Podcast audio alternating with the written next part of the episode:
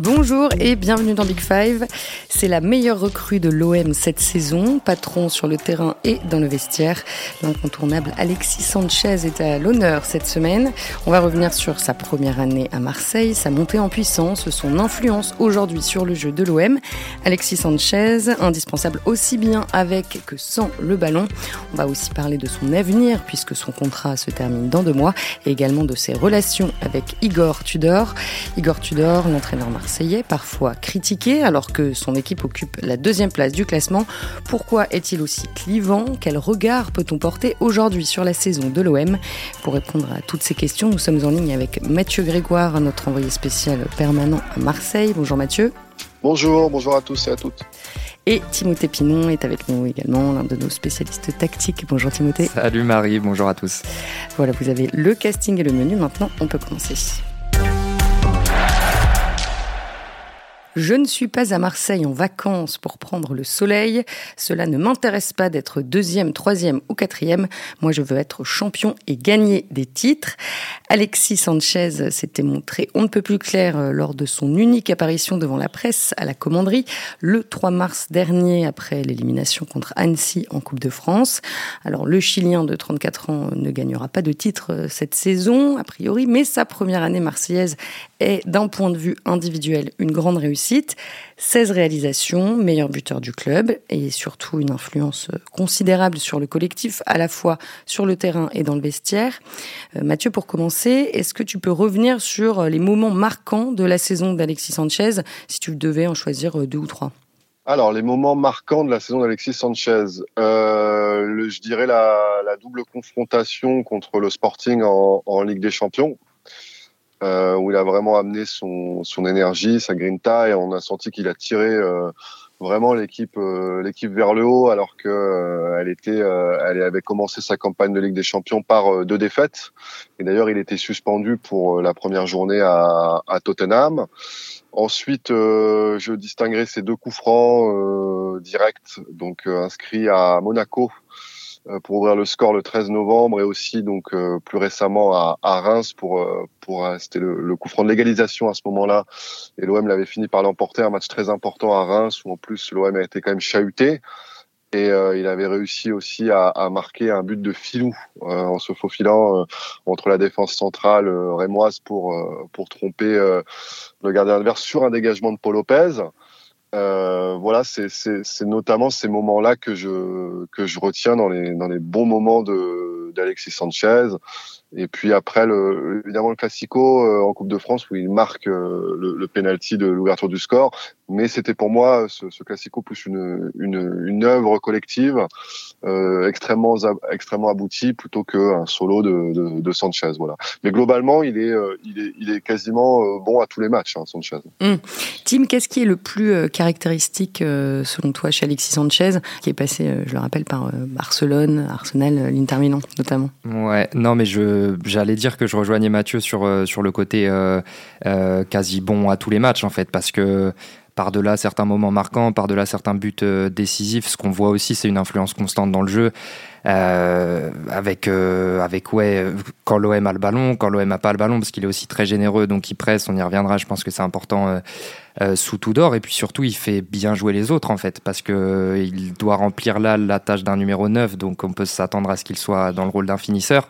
Mais en fait il est bien plus que ça. Quand on regarde jouer l'OM on se rend compte que c'est un relais hyper important pour pour les deux attaquants qui jouent un petit peu en dessous de lui pour les pistons aussi voilà c'est un point d'ancrage presque, alors qu'il en a pas le, physique parce que c'est un petit joueur, mais euh, par la taille.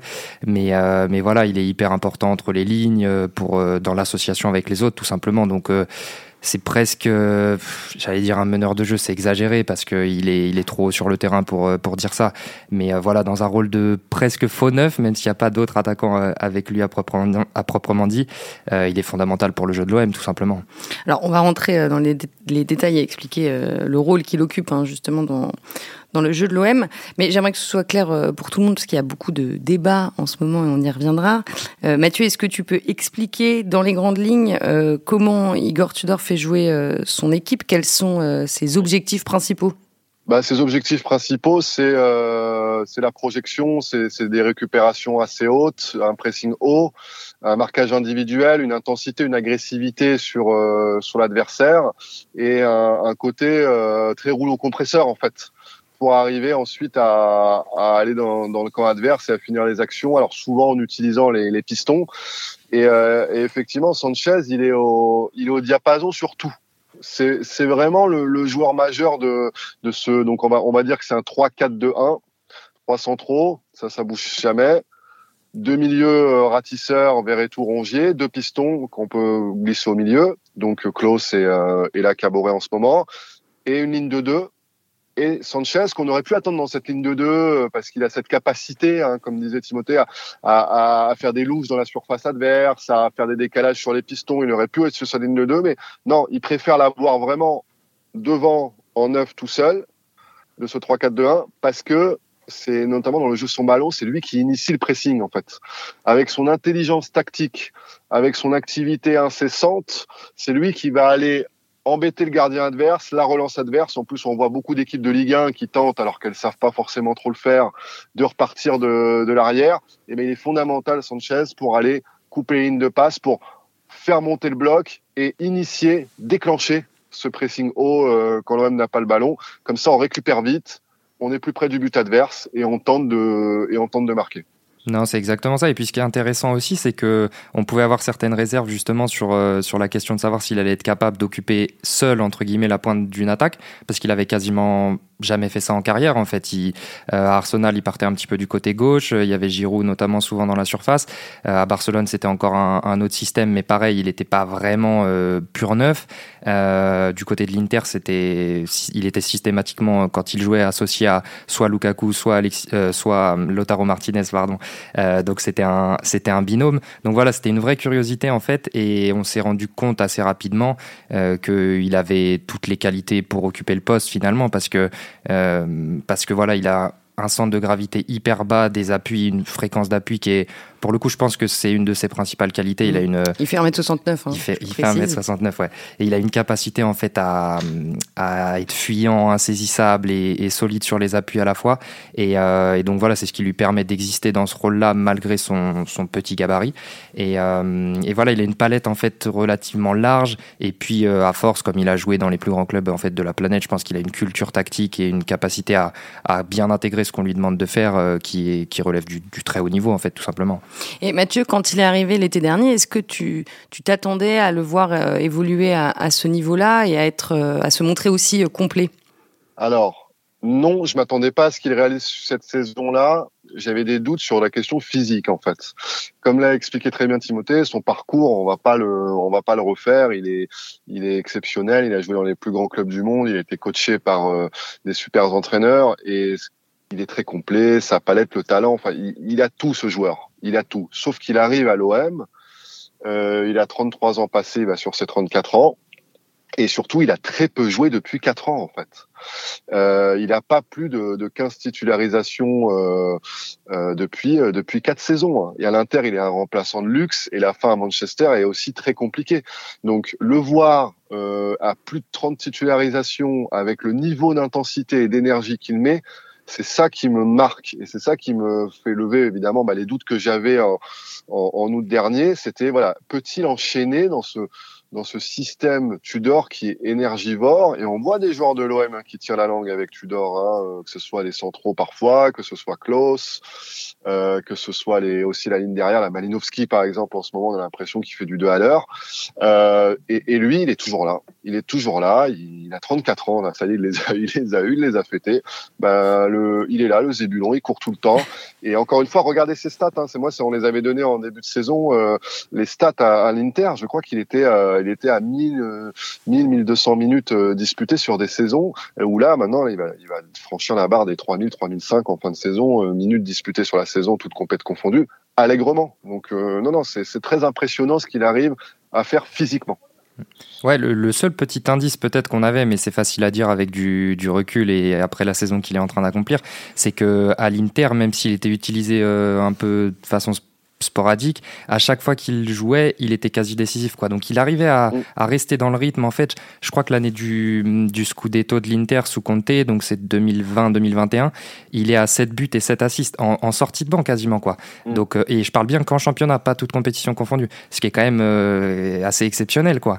Euh, et voilà, il arrivait à, rester dans le rythme, et je pense qu'on y reviendra tout à l'heure sur, sur son hygiène de vie et sa discipline mm. de travail. Parfois, c'est un peu galvaudé, on, on, dit ça, puis après, on apprend qu'en fait, le mec est peut-être pas aussi irréprochable qu'on le pense. Mathieu à Marseille, il le sait mieux que moi, mais je pense que pour le coup, c'est vraiment pas une légende concernant Alexis Sanchez. Et c'est peut-être ce qui explique aussi sa longévité, tout simplement, et le fait qu'il arrive à, encaisser le, rythme de travail de Tudor. Ouais, on va parler hein, de son hygiène de vie dans un instant. Euh, juste, je voulais vous poser une question euh, par rapport à Vitinha, parce qu'en janvier, l'OM a, recruté donc ce, jeune attaquant euh, portugais qui n'a pas encore beaucoup joué, mais il a été associé deux ou trois fois avec Alexis Sanchez. voilà, quand il est sur le terrain, qu'est-ce que ça change pour, pour, le, pour le Chilien? Ça change quelques quelques enfin quelques trucs parce que parce qu'en fait vous avez un quelqu'un qui est plus habitué à occuper la surface qu'Alexis qui lui aime bien euh, dans l'idéal il aimerait bien euh, être peut, possiblement tourner autour d'un attaquant en fait euh, euh, Sanchez comme il a pu le faire en carrière et, notamment à l'Inter avec Lukaku. Euh, donc là évidemment Vitinha c'est encore un profil différent mais c'est quand même un mec qui reste plus dans l'axe autour duquel vous allez pouvoir tourner qui va mobiliser des défenseurs. Donc dans l'absolu ça va lui offrir un peu plus de, liberté à Sanchez je parle. Mais mais le truc aussi pour un joueur parfois vous avez quand même besoin d'une forme de continuité. Et là il a été habitué à, à jouer en fait neuf et dans ce rôle là donc peut-être que ça nécessite quelques ajustements euh, à partir du moment où vous, intégrez Vitinha au 11. Et en fait, on les a pas vus associés sur la durée. Donc, il faudrait voir un petit peu plus euh, euh, sur le moyen terme quels sont les plans de Tudor. Par contre, ce qu'on peut relever aussi, c'est qu'il a parfois souffert en fait d'être d'être un peu isolé parce que c'est un mec qui a besoin justement de, joueurs d'association à ses côtés. Et parfois, je me souviens de, de certains matchs cette saison, notamment la réception de Monaco à domicile, où, euh, où Sanchez au départ est aligné avec, euh, je pense que c'est Gendouzi et, Malinowski. Et entre les lignes, c'est compliqué pour les deux. Donc Sanchez se retrouve un petit peu isolé en fait par rapport au reste de l'équipe. Et après, au fil du match, il y a Under qui remonte d'un cran, qui était piston et qui arrive en soutien de Sanchez. Et là, tout de suite, Sanchez est, meilleur, on le, on le, revoit, et d'ailleurs, il marque ce soir-là, je crois. Euh, mais voilà, il a besoin de monde autour de lui quand même. Donc euh, voilà, c'est à l'entraîneur de trouver les, bons ajustements et de lui fournir des joueurs. Euh, soit qui mobilise des défenseurs et qui lui offre plus d'espace, soit des joueurs avec lesquels il peut combiner et avec lesquels il parle le même football. C'est vrai que euh, cette association, euh, on n'a pas assez de, matchs pour juger parce que même, tu vois, contre Marseille-Montpellier, euh, où ils ont commencé les deux, Vitinha des fois jouait un peu ailier, ce qui est quand même un contre-emploi pour lui parce qu'il n'est pas, il n'a pas une une vitesse sur euh, sur quelques mètres très importante et, et euh, c'est plus comme disait très bien Timothée un joueur de surface euh, puissant. Et c'est vrai que là on le voyait sur le côté avec Sanchez en pointe. Ça fonctionnait pas encore trop ça fonctionnait pas encore trop. Euh, après, euh, à terme, avoir euh, un vrai avant-centre et Sanchez dans la ligne de deux derrière, c'est pas c'est pas déconnant et peut-être que en travaillant bien, si Sanchez reste cet été, en travaillant bien comme ça, on pourra avoir cette association, que ce soit avec Vitinha ou une autre pointe, et Sanchez dans la ligne de deux derrière, qui, qui, pourrait fonctionner l'an prochain, hein, sans problème. Mais là, Vitinha, il est arrivé un peu en cours de, un peu à court de, entre guillemets de, de rythme, mais tactique en fait. C'est-à-dire qu'il a fallu tout réapprendre euh, euh, un football, le style Tudor, le pressing aussi. On en revient au jeu sans ballon. Euh, euh ce que c'est très bien faire Sanchez, Vitinha, il, il faut lui inculquer et, l'enseignement continue encore semaine après semaine. Et, et pour l'instant, c'était très imparfait. Donc voilà. Peut-être l'an prochain, on, on aura une vraie, une vraie réponse à ça. Oui, il faut lui laisser encore un petit peu de temps à Vitinia. Euh, Mathieu, toi qui vas euh, régulièrement au Vélodrome, qu'est-ce que tu vois quand tu euh, observes Alexis Sanchez en particulier? Est-ce qu'il parle beaucoup sur le terrain, par exemple?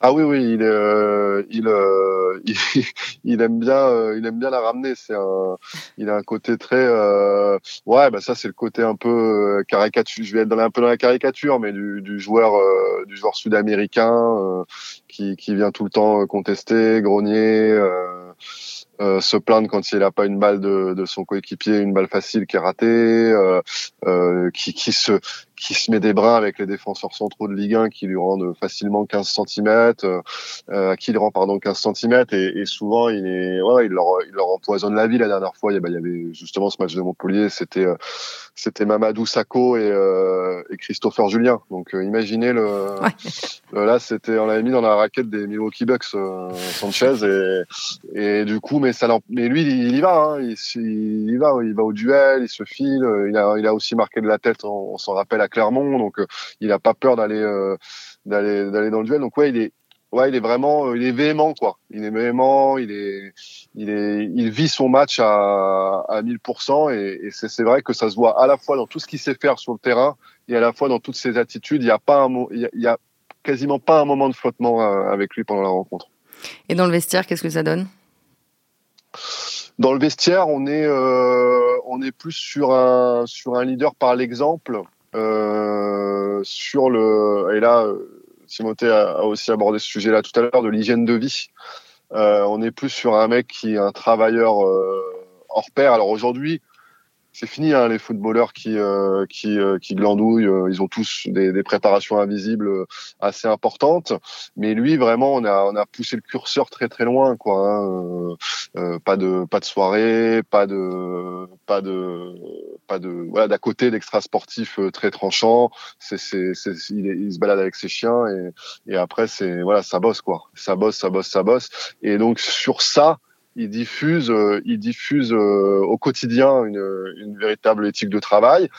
Et après, par contre, il est capable aussi, voilà, quand un match, euh, quand un match et pas file pas dans le bon sens selon lui. Ça, c'était notamment après, alors qu'il avait marqué un doublé, hein, mais à la mi-temps de notamment de Reims OM, il a il a poussé un coup de, enfin un coup de gueule, mais pour dire on continue dans l'implication.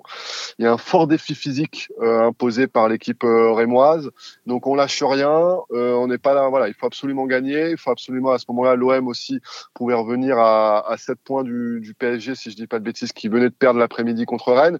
Donc il y avait ce côté encore gagneur à la mi-temps. On ne lâche rien, voilà. Donc on n'est pas sur euh, sur du team building au quotidien, d'un mec qui aime bien tchatcher, euh, comme d'autres leaders de vestiaire, peut-être un Payet est encore un peu comme ça, un vieux sage, mais on est sur un voilà une sorte de, de mec, un energizer qui, qui, qui, prend la parole de temps en temps pour pour réveiller tout le monde quoi. Mmh. Oui, un peu comme Zlatan à, à Paris ou, euh, ou, Ronaldo à la Juve. Euh, il y a quelques temps. Ouais, ouais, c'est, enfin, c'est un compétiteur euh, hors pair en fait. Hein. Il, c'est tout simplement ça. Il a gagné beaucoup de choses aussi dans sa carrière. Donc je pense que quand vous avez quand vous y avez pris goût, c'est dur de, de, couper un peu avec ça. Et puis, euh, et puis ouais, c'est un mec qui a du caractère. Enfin, on en parlera un peu de sa relation avec Tudor, j'imagine. Mais euh, à l'Inter, il a tenu tête parfois à Antonio Conte, ce qui est quand même pas euh, donné à tout le monde. Voilà, c'est un mec qui a quand même une, une grosse personnalité aussi, et, et, forcément, ça se diffuse un peu sur le sur le collectif. Et est-ce qu'il a toujours été réputé pour son, son hygiène de vie très stricte, là, dont, dont parlait Mathieu? Je pense que oui, parce qu'en tout cas, il n'y a jamais eu de, de grosse histoire euh, extra-sportive dans les clubs où il est passé, euh, euh où, les joueurs se font parfois euh, attraper ici ou là. Lui, ça n'a jamais été le cas. à l'Inter, il a eu des préparateurs, enfin un préparateur physique euh, très réputé et, et il n'a pas souffert du tout de, de qui, est? qui est Antonio Pintus et mmh. il n'a pas du tout souffert de de, de tout ça. Euh, donc euh, non non, il a une, enfin il a toujours été hyper fit, hyper sec et d'ailleurs je crois que Tudor dans son entretien à l'équipe l'avait fait remarquer ce côté il n'a pas un pet de gras en fait, il est vraiment mmh. tout le temps hyper hyper fit, hyper bien physiquement et, et ça ça ça ne ment pas en fait. Enfin c'est c'est ça c'est évident que le mec est irréprochable en dehors du terrain. On parle d'un joueur quand même euh, qui, a commencé, qui a été à l'époque, il n'y avait pas encore les phénomènes précoces comme Mbappé, etc. Mais lui, il a été lancé dans le milieu pro à, à 16-17 ans. Il était déjà euh, une petite star euh, au Chili. Il était, il est passé pro. Il était une vedette très très jeune. Donc vous vous rendez compte, on est sur un joueur qui a 17 ans de carrière à très très haut niveau euh, que ce soit en Argentine et puis après en, en, en Europe. Donc euh, ouais, c'est très impressionnant ce qu'il arrive à faire et, et, et, comme dit Timothée, on peut pas tricher quand on on arrive à sur plus de plus de 15, 16, 17 ans à être à ce niveau-là, c'est qu'à côté de ça, on est on est prêt quoi, tout le temps. Bon, et alors avec Igor Tudor, euh, ça se passe comment? On est on est sur deux mecs un peu premier degré. Donc, euh, on est sur deux garçons un peu premier degré. Hein. C'est pas, euh, on va pas discuter euh, philosophie, Kierkegaard et, et, compagnie au coin du feu le soir là où il y avait un peu peut-être ce lien-là avec un Sampaoli l'an dernier, avec son vestiaire, où Sampaoli aimait bien parler d'autre chose que de foot, euh, de société, de politique, de musique, etc. Il avait ce côté un peu là. Euh, là, on est, on est sur deux mecs très premier degré, deux, on veut réussir, on veut réussir, on veut réussir, faut trimer, faut suer, faut, euh, faut courir. Donc, finalement, ils se complètent bien sur cette éthique de travail et cette volonté de, de dominer l'adversaire avec un côté très athlétique un côté euh, voilà, ne rien lâcher. Là, on a, on a vraiment un entraîneur qui correspond à son joueur. Donc après, comme ils sont de très premier degré tous les deux, ça peut engendrer des frictions. Euh, il y en a eu Parce qu'il a un gros. Alors, il y en a des fois sur des, des moments de match, on voit qu'il n'est pas content, euh, Sanchez. Euh, mais, mais, mais si vous voulez, il n'y a pas de rancune derrière qui s'installe en fait. C'est plus euh, qu'est-ce qu'il raconte lui, quoi. Voilà, c'est là vous avez vu sa réaction quand quand Tudor lui saute dessus après la victoire à Lyon et le but dans les derniers instants contre son corps, il lui saute dessus avec son, son mètre 90, donc ce qui doit quand même, il a dû lui masser les omoplates, même musclé. Et, là, il dit, mais qu'est-ce qu'il veut? Il est fou, lui, ou quoi? Enfin, voilà. Mais, vous voyez, on est dans la réaction épidermique. Et, et en fait, Tudor, euh, écoute beaucoup son joueur. Et, et ça, on l'a vu arriver dès le, dès le début du, du mois de septembre. C'était Vincent Garcia qui avait fait un, papier où il expliquait que euh, Sanchez avait dit à Tudor que il voulait jouer tous les matchs. Et ça nous avait surpris, par exemple, de le voir débuter. Euh, je me, alors, je crois que c'était Angers euh, ou Auxerre, je sais plus. Enfin, c'était des, des matchs. Euh, je crois que c'était, c'était, je crois que c'était Auxerre. Voilà, avant le match contre Tottenham, trois quatre jours avant. Et en fait, Sanchez avait voulu euh, avait voulu débuter un match où on pensait que Tudor ferait un peu tourner l'effectif. Et ça a beaucoup nuit, par exemple, à l'épanouissement en début de saison de Luis Suarez. On pensait que Sanchez serait dans la ligne de deux et que Luis Suarez euh, s'éclaterait en pointe. Et au final, Sanchez a demandé à jouer un maximum de matchs. Donc, vous voyez, il va aller l'embêter sur ça. Et dire euh, non, non coach euh, moi euh, je me sens bien je joue. Là j'ai reçu un coup là c'était après Montpellier. Il était un peu incertain pour Lorient Marseille. Mais bon ça n'a pas duré longtemps la discussion hein. je joue je joue ce week-end voilà. C'est un peu ça leur rapport assez franc assez sincère et voilà il n'y a pas de il y a pas d'hypocrisie et de faux semblants quoi alors, le contrat d'Alexis Sanchez se termine le 30 juin prochain. Euh, quelles sont les chances de le voir rester pour une saison euh, supplémentaire, Mathieu? Est-ce que voilà ces relations euh, franches avec Igor Tudor vont peser dans la balance? Les relations avec Tudor, je ne pense pas. Je pense pas que ce hmm. soit le, critère décisif. donc il a, il a donc il avait une, il a une prolongation possible d'un an qui avait été dealé l'été dernier. Euh, c'est les deux parties peuvent décider de l'activer, mais voilà, le dernier mot en fait lui revient. S'il continue, il continue quoi. Euh, L'OM le mettra dans, dans, des, dans, dans des chaussons. Euh, ça va beaucoup dépendre de la compétitivité de l'Olympique de Marseille sur l'an prochain. Donc euh, à, la, fois de la qualif en Ligue des Champions et du recrutement cet été Voilà, qualif Ligue des Champions, recrutement, euh, le volet financier aussi. Euh, après une saison aussi importante, il va demander, il va demander une revalorisation. Pourquoi il avait un salaire qui est, il a un salaire qui est, qui est énorme, hein, évidemment à l'OM, mais l'OM a pu se le permettre aussi parce que vous savez, il a une, il, il est payé plusieurs millions d'euros. Alors c'est assez difficile à c'est assez difficile à dire parce qu'il y a la prime à la signature, il y a beaucoup de primes et tout, mais on est à minima à 500 000 500 000 euros bruts. Et là c'est fourchette basse basse. Hein. Hmm. Donc euh, pour l'OM c'est beaucoup, mais en fait il avait obtenu plusieurs millions d'euros de l'Inter en résilient. Euh, je dirais de 4 à 5 millions d'euros. Donc ça permettait de lisser sur cette année d'avoir euh, et d'avoir la chance de de, l'embaucher à l'OM. Donc l'an prochain, c'est sûr qu'il va il va être convoité. Euh, il a des notamment des touches déjà en Arabie Saoudite avec un volet financier. Vous, vous l'imaginez évidemment euh, gourmand.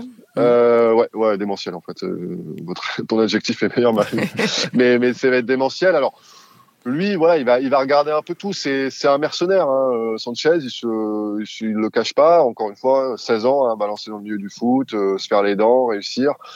Et euh, donc, il va aller, euh, il va aller dans, dans, dans le projet qu'on va lui présenter. Où tu vois, c'est pas les, il n'y a pas un attachement. je pense qu'il a pris beaucoup de plaisir cette année à jouer au Vélodrome. Il a des relations franches avec Longoria, avec Ribalta, avec Tudor. Donc il y a zéro problème sur tout ce volet-là. Mais, euh, mais après, voilà, il va pas mm. se poser mille questions s'il y a un gros club qui arrive, par exemple. Ce côté mercenaire euh, dont parle Mathieu, euh, c'est quelque chose qu'il assume vraiment? Il ne s'en cache pas? Bah, en fait, on l'entend très peu. Donc, euh, donc euh, c'est vrai qu'il faudrait lui poser la question. Euh, faudrait, euh, ouais, faudrait discuter avec lui. Parce que c'est une critique. Enfin, c'est une critique. Du moins, c'est un, un, adjectif qui revient souvent. Ça revient souvent, mais à la fois, on peut pas lui reprocher après de pas faire le job une fois qu'un club l'emploie. Donc, voilà, je crois que c'est c'est quand même l'essentiel pour les fans parce qu'ils sont pas dupes parfois. Bah, il a eu des euh, trous d'air quand même pendant sa carrière à United, c'était pas glorieux. oui, il a eu ce trou d'air là et puis mais, mais vraiment c'est un, un, des seuls finalement parce que sinon Arsenal, je pense qu'il a quand même largement fait le job. Euh, c'est un mec qui a plus de 200 buts en carrière, je crois, 100, pas loin de 150 passes décisives. Enfin voilà, il a quand même des chiffrés un peu partout où il est passé. Euh, mais oui, effectivement, après ça s'explique peut-être aussi tout simplement euh, de l'endroit où il vient. En fait, c'est un mec qui s'est quasiment construit tout seul, dans l'extrême pauvreté. Euh, voilà, donc ça peut jouer aussi après sur les choix de carrière, je pense. Et euh, mais voilà, encore une fois, je pense que les fans de l'OM n'étaient pas trop dupes de ça, d'un attachement au club ou quoi que ce soit. Par contre, quand ils viennent au Vélodrome, ils voient un mec qui s'arrache, euh, qui fait tout dans les courses, qui rapporte des points. Donc je pense que c'est un peu l'essentiel. Maintenant, oui, pour la saison prochaine, il faut voir et je pense qu'il sera aussi attentif au, au, recrutement, mine de rien, parce que j'insiste un peu là-dessus, mais parfois il a dû se sentir un petit peu seul malgré tout euh, devant en fonction des choix de Tudor. Donc euh, voilà, je pense qu'il lui faudra un petit peu de, renfort sur le plan offensif. Et après, il y a aussi eu la blessure d'Arid qui a joué. Euh, il y a Unai qui, qui s'est blessé après. Qui s'est blessé juste avant la Coupe du Monde. Voilà, je pense qu'avec deux joueurs comme ça aussi, il aurait eu un peu plus de monde, il y aurait peut-être eu un peu plus de turnover devant, donc un petit peu plus de fraîcheur aussi. voilà, ça dépendra aussi de l'effectif, je pense. On verra alors si euh, Alexis Sanchez euh, reste à Marseille. Euh, on va ouvrir un petit peu là pour, pour terminer cet épisode. donc on l'a dit, il reste six journées avant la fin du championnat. L'OM est deuxième, un point d'avance sur Lens.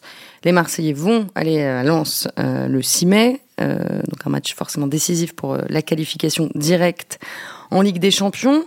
Euh, Timothée Mathieu, sur le papier, le bilan est plutôt satisfaisant selon vous ou est-ce que c'est euh, le minimum syndical, sachant que les Marseillais ont terminé dernier de leur groupe en Ligue des Champions et qu'ils ont été éliminés par euh, Annecy en, quart de finale de Coupe de France?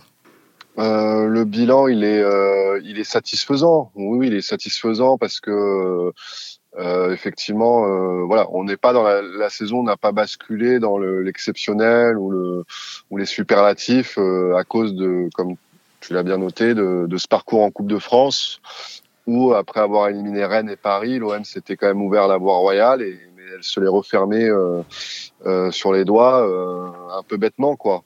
Et, euh, et ça, c'est vrai que c'est une déception parce qu'il y avait la possibilité, les titres sont quand même rares. L'OM n'a pas eu de titre depuis 2012, donc ça a fait beaucoup de, de, trophées depuis 2012, donc ça a fait ça fait beaucoup de mal.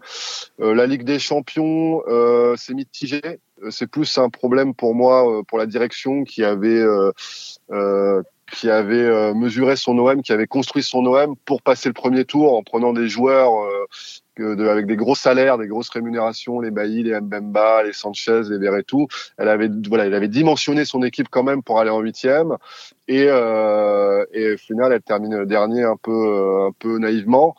Euh, donc c'est plus un échec pour la direction que pour le fan de l'OM parce que les supporters ici reconnaissent quand même que l'OM a fait plutôt euh, bonne figure quoi ils se sont pas sentis vous voyez on, partait de loin quand même hein. les deux dernières campagnes en Ligue des Champions avaient été humiliantes n'ayons pas peur du mot donc là on avait quand même euh, voilà c'était mieux quand même donc donc sur ça c'est c'est quand même mitigé et la saison en championnat si l'OM termine deuxième avec euh, avec la barre de franchie peut-être des 80 points ou pas loin euh, on pourra dire qu'elle est à, elle est à sa place par rapport à ses objectifs, par rapport à son effectif qui est important.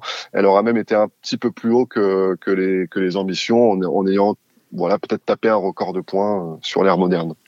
Et Tim, toi qui as regardé pas mal de matchs d'un point de vue plus reculé, on va dire, euh, est-ce que tu comprends les critiques parfois envers Igor Tudor et, ses idées de jeu? Est-ce que est-ce qu'il est si borné ou, simplement fidèle à ses principes finalement? Franchement, trouve qu'on est un peu dur avec lui parfois. Et pour répondre à ta question, j'ai l'impression qu'il est un peu dans, dans un entre-deux. Parce que typiquement, là, on lui a posé la question euh, en conférence de presse sur le, sur le fameux débat du marquage individuel. Euh, et lui a répondu quelque chose comme euh, Oui, j'y ai pensé à changer, à être un peu plus pour faire très simple, à passer d'un marquage purement individuel à intégrer un peu de zone et, et se rapprocher, il l'a dit, je crois, de, de, ce que fait Lance, par exemple. Et il a dit, mais si j'avais fait ça, j'envoyais aussi un mauvais signal à l'équipe. Parce qu'au final, ça veut dire que je me remets un peu en question, que je doute un peu de ma méthode. Euh, voilà. Et il le disait aussi dans l'entretien euh, à Mélissande, euh, dans l'équipe, où il disait Oui, Payet, j'aimerais bien le faire jouer un peu plus. Mais à la fois, moi, mon logiciel, il est différent de celui de Payet. Et voilà, si je commence à à trop m'ajuster, à faire euh, X changements, et ben je perds un peu en cohérence.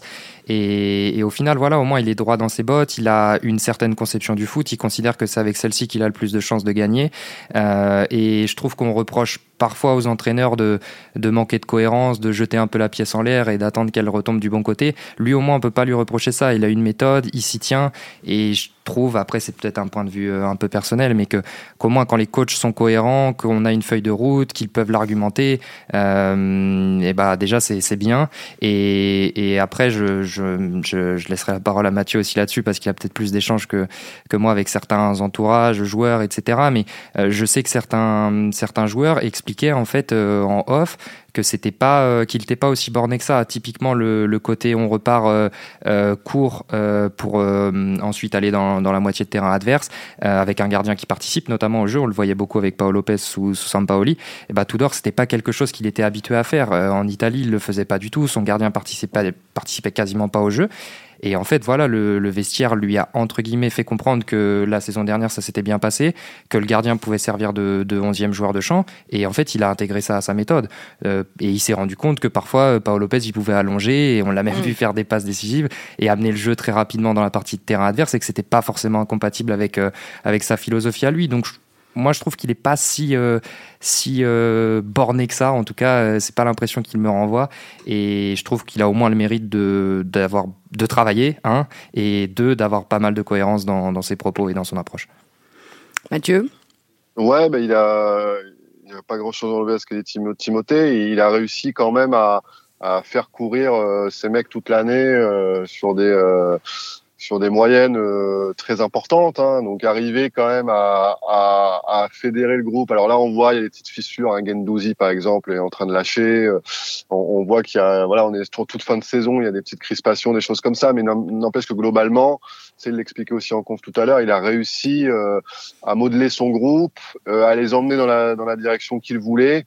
Et, et le maître mot c'est exactement ce que dit Timothée, c'est la cohérence. Et, et, ça, il leur a fait croire à ce projet-là, euh, parce que vous savez, euh, courir 110 bornes par match, euh, les joueurs, si au bout d'un moment il n'y a pas de résultat ou qu'on voit pas le, les fruits du le, les fruits du travail, ça va vite les gaver. Et c'est là que le, le, groupe peut vite se, se déliter après quelques mauvais résultats. Donc là, lui, il a toujours réussi à à, à, faire en sorte que ça se délite pas après des résultats plus compliqués, euh, à toujours les, les, remettre dans le moule. Et ça, c'est pas mal. Et après, je ferai juste un petit point sur le, le côté charisme, effectivement. Là, c'est plus par rapport aux supporters. Donc là, on bascule du rationnel à l'irrationnel. Vous savez, il y a des, des supporters à l'OM ici, ils sont quand même un tropisme sur les Sud-Américains, les coachs comme Bielsa, comme Sampaoli, mais évidemment plutôt Bielsa. Et, euh, et forcément, ils aiment bien qu'on leur raconte un peu... Euh, qu'on leur, qu'on leur mette beaucoup de sens derrière le foot, euh, ce que vous des, des Bielsa, des Sampaoli, où ça parlait des fois pendant cinq minutes après une simple question foot, de politique, de philosophie, euh, de ce que vous voulez, de d'histoire, de valeur, et ça partait, euh, ça partait là-dedans, et, et ça, ça mettait beaucoup de sens. Les coachs argentins, ils mettent beaucoup de sens, et c'est aussi ce qui a fait qu'ils sont devenus, pour Bielsa, une icône à Marseille. Tudor ne, ne sera jamais une icône à Marseille, mais j'ai envie de dire, c'est pas tant euh, par rapport à son foot ou par rapport à, à ce qu'il propose, c'est plus une question de personnalité, d'avoir un, un, un, un, colosse qui, qui voilà, fait son truc, et pas là pour l'expliquer pendant dix ans, euh, très martial, très voilà, très carré, très dictateur. Et finalement, bah voilà, lui, pour lui, les résultats doivent parler plus que lui ne doit parler. Il aime pas ça, hein, faire la, la presse, mmh. euh, partir. Donc voilà, c'est sûr que euh, il y aura peut-être pas ce, cette cote-là, il l'aura peut-être pas euh, auprès du, du, grand public. Mais vous savez quoi? Je pense qu'il s'en fout. et allez, à la limite, le seul petit bémol qu'on peut, qu'on peut mettre en avant, c'est le côté euh, ceux, qui, qui, vont être un peu plus critiques à, l'endroit, à l'égard de, de, Tudor, ils vont vous dire que l'OM euh, a un plus gros budget que Lens, par exemple, et qu'il devrait donc avoir euh, de l'avance par rapport à Lens. Et, peut-être qu'ils vous parleront aussi d'une forme de mauvaise foi, peut-être parce que parfois sur des après-matchs, on l'a vu un petit peu critiquer l'adversaire en disant qu'ils avaient plus ou moins garé le bus et que ça avait rendu la rencontre compliquée. Euh, voilà, donc parfois il y a peut-être eu ça. Il a peut-être fait preuve de mauvaise foi à certains, certains moments de la saison, mais, euh, mais voilà, en comparaison de, tout le reste, je pense que ça pèse euh, pas bien lourd. Hmm, bon, il, lui reste six matchs hein, pour pour réussir à, convaincre tout le monde. Donc euh, il y a Lens le 6 mai, Auxerre le 29 avril avant. Et puis après, euh, Marseille affrontera euh, trois équipes qui se battent avec de l'espoir ou pas pour le maintien. Angers, Brest et Ajaccio. Et puis il y aura aussi un déplacement peut-être périlleux à Lille le 20 mai. On va s'arrêter là. Merci beaucoup, Timothée Pinon et Mathieu Grégoire. merci aussi à Antoine Bourlon, comme chaque semaine. Et puis merci à vous de nous avoir écoutés. On se retrouve très vite.